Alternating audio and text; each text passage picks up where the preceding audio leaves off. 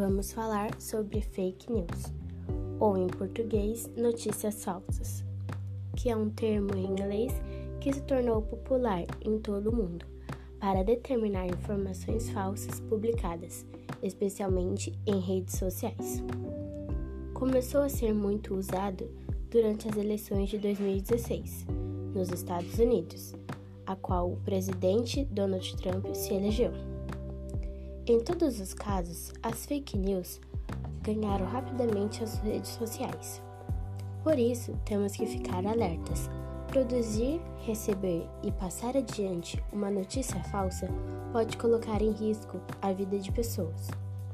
Nesse caso, não só da vítima, que pode sofrer danos, mas de quem produziu ou repassou material nas redes sociais.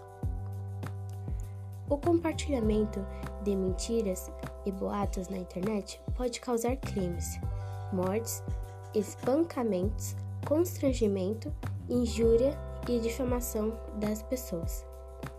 Além de provocar esses efeitos, acabam assim não se sabendo mais qual notícias são verdadeiras ou falsas, criando um grande ambiente de desinformação em plena na era da comunicação.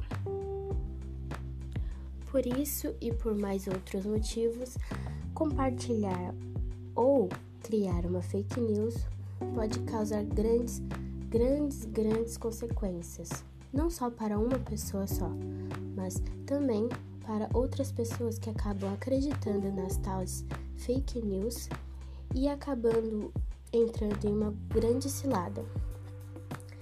Há notícias que foram espalhadas sobre o coronavírus que assim causaram morte de muitas pessoas que acabaram acreditando nessas notícias falsas. E isso é um grande problema para a sociedade e também para a imprensa, porque a população não se sabe mais qual é a verdadeira notícia ou qual é a falsa.